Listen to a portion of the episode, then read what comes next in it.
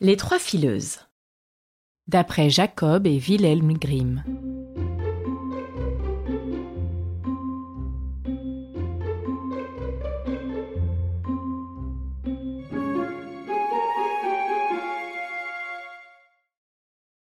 Il était une fois une fille paresseuse qui ne voulait pas filer le lin.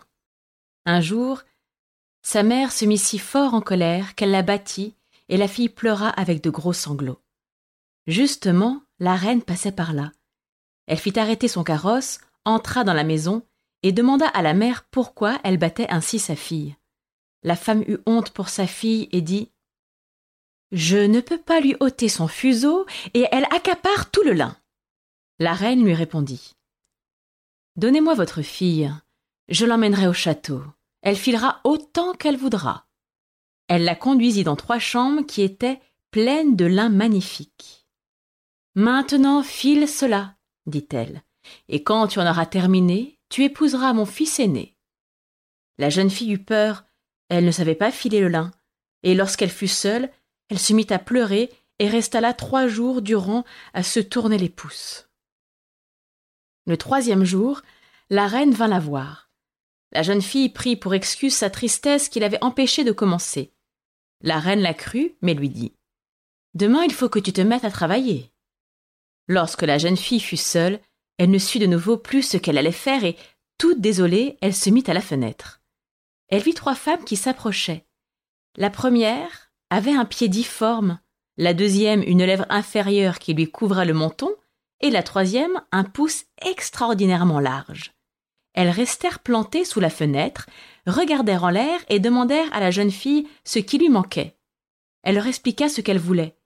Les trois dirent Si tu nous invites au mariage, si tu n'as pas honte de nous, si tu nous dis tante, si tu nous fais prendre place à ta table, alors, très vite, nous filerons le lin.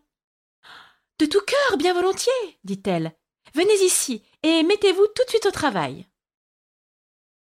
Elle fit entrer les trois femmes étranges et leur installa un coin dans la première chambre où elles se mirent à filer. L'une tirait le fil et faisait tourner le rouet, la deuxième mouillait le fil, la troisième frappait sur la table avec son doigt et une mesure de lin tombait par terre à chaque coup de pouce. La jeune fille cacha les trois fileuses à la reine, et chaque fois qu'elle venait, elle lui montrait l'énorme quantité de lin déjà traité. La reine ne tarissait pas d'éloges.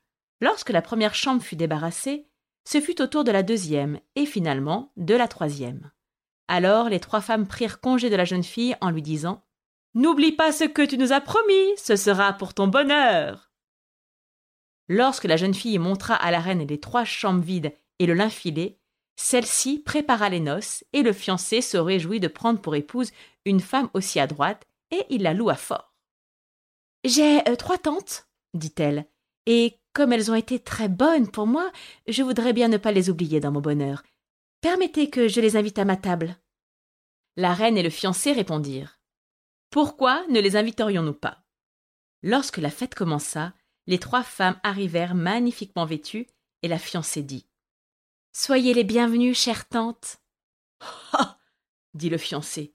Comment se fait-il que tu aies de l'amitié pour d'aussi vilaines personnes il s'approcha de celle qui avait un pied difforme et lui dit D'où vient ce pied si large D'avoir pédalé au rouet, et répondit-elle.